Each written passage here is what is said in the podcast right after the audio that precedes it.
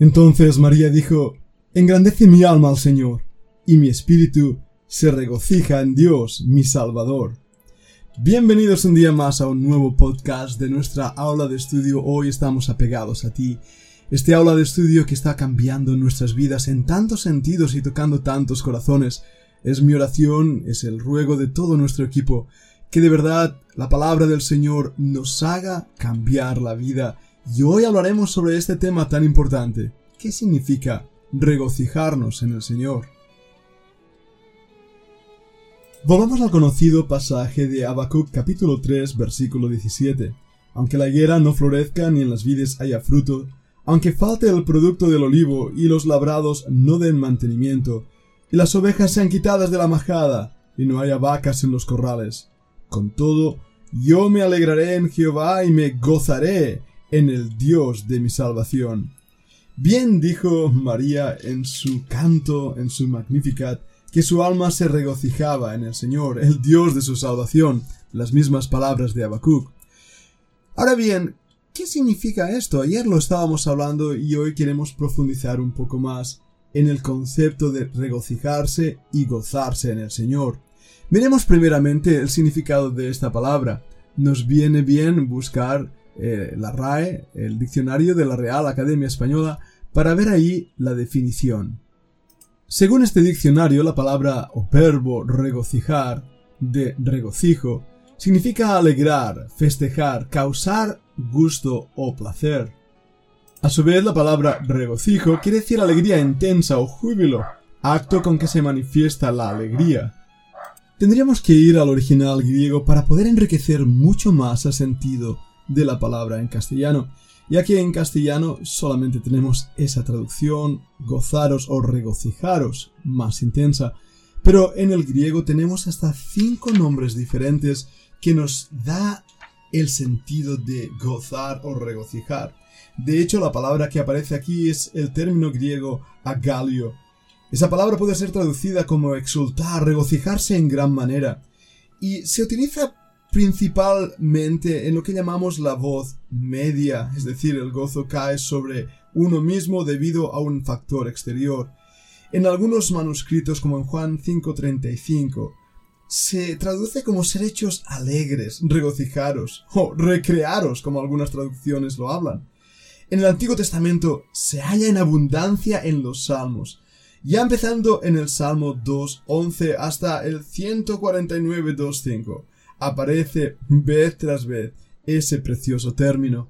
Ese salmo leemos en el Salmo 2.11, Servid a Jehová con temor y alegraos con temblor, regocijaos con temblor. Qué interesante, ¿verdad? Vemos ahí que el gozo en el Señor quiere decir un gozo controlado ante la presencia del Santo. Pero sigamos investigando. La idea de esta palabra agalio comunica la idea de una exultación jubilosa, una alegría espiritual. Nos dice en Mateo 5.2, alegraos. Es esa sensación de estar llenos de júbilo. Pero es muy interesante ese mandato del Señor a sus discípulos. Empezando a leer desde el versículo 11 para entrar en el contexto, el Señor Jesús dice Bienaventurados sois cuando por mi causa os vituperen y os persigan y digan toda clase de mal contra vosotros mintiendo.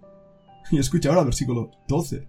Gozaos y alegraos, Agalio, porque vuestra galardón es grande en los cielos, porque así persiguieron a los profetas que fueron antes de vosotros. ¿No resulta extraño gozarnos en las tribulaciones? ¿Regocijarnos en el conflicto cuando somos perseguidos, insultados? Cuando hablan mal de nosotros, contra nosotros mintiendo. De esta manera el Señor nos exhorta a que nada ni nadie nos quite el gozo, el mismo gozo que aparece en el cántico de María, donde ella se regocijó. Pero escucha esto. Vayamos un momento a ver el ejemplo del Señor Jesucristo y de su gozo. Vamos a Hechos, capítulo 2 y versículo 26.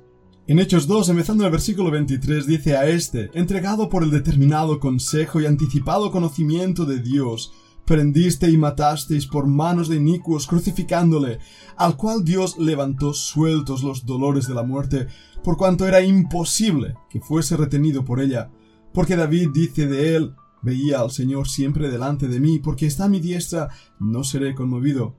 Y escucha el versículo 26. Por lo cual mi corazón se alegró y se gozó mi lengua, y aún mi carne descansará en esperanza. Porque no dejarás mi alma en el Hades, ni permitirás que tu santo vea corrupción. Me hiciste conocer los caminos de la vida, me llenarás de gozo con tu presencia.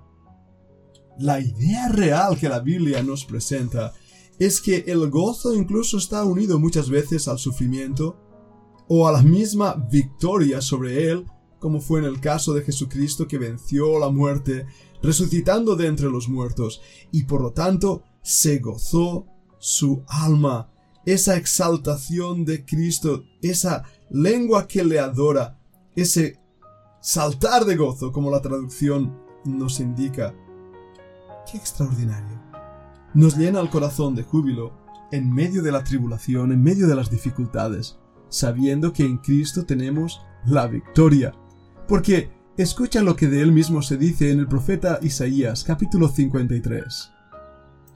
Mira el versículo 10 que dice con todo esto, Jehová quiso quebrantarlo, sujetándole a padecimiento. Cuando haya puesto su vida en expiación por el pecado, verá linaje y vivirá por largos días la voluntad de Jehová será en su mano prosperada. Verá el fruto de la aflicción de su alma y quedará satisfecho. Esa es la idea que la palabra castellana da de dar gusto o placer, de quedar satisfecho al regocijarse. Escucha lo que dice ahí en Isaías 53:11. Por su conocimiento justificará a mi siervo justo a muchos, y llevará las iniquidades de ellos. Por tanto, yo le daré parte con los grandes y con los fuertes repartirá despojos, por cuanto derramó su vida hasta la muerte, y fue contado con los pecadores, habiendo él llevado el pecado de muchos, y orado por los transgresores. No cabe duda alguna que el gozo del creyente se encuentra en Cristo, en su obra a favor de nosotros, viles pecadores, para redimirnos, hacernos suyos comprarnos con su sangre, darnos esa redención extraordinaria que nos ha hecho hijos de Dios y si hijos, también herederos. Ese fue el gozo que le fue propuesto a Cristo cuando Él desde antes de la fundación del mundo decidió venir a morir por su pueblo, a morir por su iglesia, a morir por ti y por mí.